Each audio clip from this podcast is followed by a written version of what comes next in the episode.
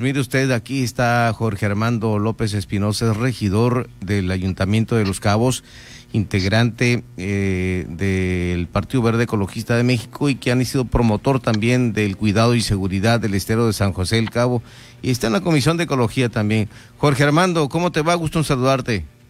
Amigo Pedro, buenas noches para ti y para todo tu auditorio. Muy bien, gracias a Dios y aquí estamos a la orden. Esto que estamos hablando es algo que por mucho tiempo y han pasado trienios que buscan esta seguridad y cuidado del estero de San José. Sí, así es, nuestro estero San José, que es el icono de aquí de nosotros los cabeños, es un área natural protegida de carácter estatal, de hecho es la única de carácter estatal, pero con la administración aquí con nuestro municipio de Los Cabos, ¿no? Y bueno, me toca a mí presidir la comisión, somos nueve regidores que somos parte de ella, de esta comisión tan importante y a mí me toca presidirla. Y hemos estado trabajando muy de la mano con los tres niveles de gobierno, ya que el estero Josefino trae un rezago bastante importante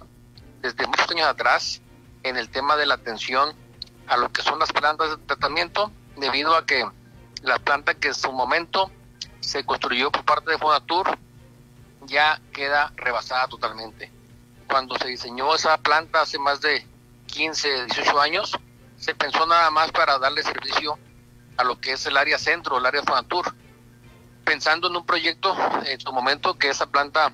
eh, ofrece eh, la capacidad de 250 litros por segundo y ahorita nosotros en horas pico se le está mandando hasta 480 litros por segundo, casi lo doble. Y por ello, lógicamente, eh, la planta de Fonatur, pues a veces en horas picos no tiene la capacidad para darle un tratamiento adecuado ya que eh, gran parte del agua que se trata se manda a campos de golf y el excedente se reintegra al estero josefino. Así que es una parte que tenemos ahí, un reto bastante mayor. Y no solamente eso, de hecho, eh, la principal eh, motivo, el principal motivo que nos pega mucho es en el Vado Santa Rosa, que tenemos muchas construcciones de vivienda que desgraciadamente están en zonas de alto riesgo, en zonas de invasión, y que todas ellas no cuentan con servicio de drenaje, ¿no? Así que tienen fosas y como es una cuenca, como es la cuenca de San José que viene desde la sierra de la laguna y viene como un embudo y llega toda esa agua subterránea que aparentemente por encima no se ve, pero lógicamente eh, subterránea nos llega a nuestros ceros fines. Pero bueno, hemos trabajado muy fuerte, hemos hecho, yo creo que eh, mucho, por supuesto, no estamos satisfechos porque creo que debemos de hacer más todos, ¿no? pero en lo que corresponde a nosotros, decirte que a través de nuestra coordinadora, eh, licenciada Araceli Miranda, que es la coordinadora del Estero Josefino, de parte también de la Dirección de Ecología, hemos trabajado muy fuerte. Ahorita ya llevamos más de 150 toneladas de basura, que hemos impedido que esa basura llegue hasta el Estero Josefino, haciendo limpiezas desde el núcleo de agua, como también del puente Aguas Arriba. Y eso hemos estado trabajando muy fuerte para que en el tema de educación ambiental podamos ya ir cambiando conciencias, ¿no? Agradecerle por cierto espacio, Pedro, para agradecerle a todos los ciudadanos que cuando hacemos los llamados de a la ciudadanía que se suma a estas jornadas, lo hacen de manera eh, sin pensarlo. La verdad que hemos tenido muy buenas jornadas. Antes de la pandemia tuvimos hasta más de 450 personas entre niños, jóvenes, adultos, empresarios, desarrolladores, haciendo un solo esfuerzo para poder hacer estas jornadas de limpieza y también algo importante que si me lo permites, te lo comento. Ya hoy por hoy tenemos cámaras de vigilancia los siete días, las, eh, los siete días de la semana, las 24 horas del día. A, eso iba, exactamente. Sí, te escucho. Es un logro bastante importante, Pedro, porque decirte que por muchos años se especulaba mucho de que si la barra que divide al estero Josefino con el mar, que si la abrían de manera intencional, que si la mandaban a abrir en la noche, que si la hacían con maquinaria, que si lo hacían personas. Bueno, decirles que ya tenemos ahorita más de seis meses con estas cámaras de vigilancia, capacitamos al personal del estero, está nuestro compañero Saúl, está otro compañero de ecología, está otro compañero de Sofemat, que los capacitamos y están ya eh, todo el tiempo en el T2, que es el C2 para la gente que no tiene conocimiento de esa parte, es el área de seguridad pública donde están todas las cámaras de vigilancia. Y nosotros tenemos ya eh, monitoreado al 100% lo que es el estero josefino. Y esto nos ha permitido por ejemplo, hace dos meses, tristemente, tengo que decirlo, se sorprendió a personas manipulando la barra del estero Josefino, fueron turnadas, se hizo un acta circunstanciada por la parte de ecología, dimos parte, por supuesto, a la FGR, porque es un delito ambiental, dimos parte, por supuesto, Profepa, Semarnat, y bueno, va en su curso. A mí me tocó ir a testificar hace unas semanas precisamente a la FGR para darle seguimiento puntual, porque estas personas estuvieron retenidas por más de 32 horas, que es lo máximo que pudimos tenerla nosotros como autoridad municipal, y de ahí ya, por supuesto, pasa a la autoridad federal y ahí ya se le está dando seguimiento, pero ya hoy por hoy pudimos evitarlo, eh, amigo Pedro, cuando llegamos allá a la zona del estero, tuvimos una llamada de alerta de parte del compañero Saúl, nos dimos a la tarea, llegamos casi casi juntos con la gente de seguridad pública y en efecto ya se tenía de un costado del estero más de metro y medio y del lado del mar tenía otra persona trabajando ahí con manualmente con cubetas pero eh, ahorita eh, la barra ha estado muy crítica ya hasta 8 metros de largo esa barra que divide el mar y que hasta ahorita se ha mantenido el estero con la barra cerrada cerrada y eso permite que el estero se esté recuperando, que los niveles de agua dulce estén eh, ya muy por encima de lo normal y por ello vemos ahorita un estero recuperado. Y aparte que es nuestra obligación decirle a todos los radioescuchas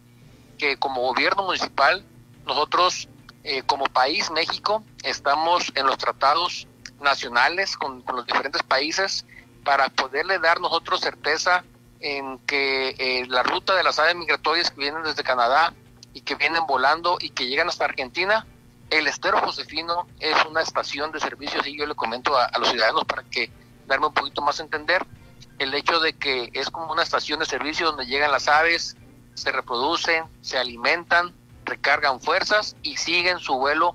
hacia la Patagonia.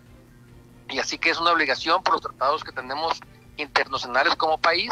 el que podamos nosotros preservar este, este ícono, este estero, y también me gustaría también eh, mencionar, eh, amigo Pedro, si me permites, que nosotros en esta administración no hemos dado una sola autorización para ninguna construcción dentro del área natural protegida. Mucho se ha especulado, mucho se ha mal informado, pero nosotros sí, te lo puedo decir clarito, que en esta administración, décima tercera administración, que ha estado a mi cargo esta comisión, no hemos dado un solo permiso para ningún tipo de construcción dentro del área natural protegida. Así que es lo que eh, te puedo comentar, estamos trabajando muy fuerte, seguimos haciendo jornadas con los compañeros de las diferentes direcciones y todo esto para poder evitar que esa basura llegue al estero y por consecuencia al mar. ¿Cuentan con guardabosque, guardacosta para el cuidado de, de, la flora y fauna, todo el entorno que eh, viene a ser el estero de San José? Eh, esto por si hay cuadrillas que, también están eh, al cuidado y vigilancia, protección del mismo. Tenemos una cuadrilla permanente que está a cargo de nuestra amiga Araceli Miranda, que ha hecho un trabajo espectacular, la verdad, una compañera, eh, ahora sí que chollera de aquí de San José, de la playita, que ama y que, es su, su, vida el estero Josefino. Ella está al frente con ese amor que le tiene a esa a ese tema del estero y también eh, tienen personal a su cargo y nos reforzamos también con la parte del personal de Sofamat. El ingeniero Tiber nos ha apoyado mucho para la parte que colina con la zona federal, que es bastante, y también con los compañeros de servicios públicos, con los compañeros también de, de seguridad pública. Estamos haciendo cuadrillas extraordinarias para poder avanzar. Y hoy, para este análisis de presupuesto que acabamos de aprobar ahorita nosotros en la sesión de Cabildo del día de ayer, aprobamos este presupuesto y nos tocó defender en la mesa de diálogo antes de poder ya eh, definir el presupuesto. Eh, mis compañeros regidores, un servidor, defendimos ahí el que nos pudieran mantener más presupuesto para el estero para poder ampliar más personal. Así que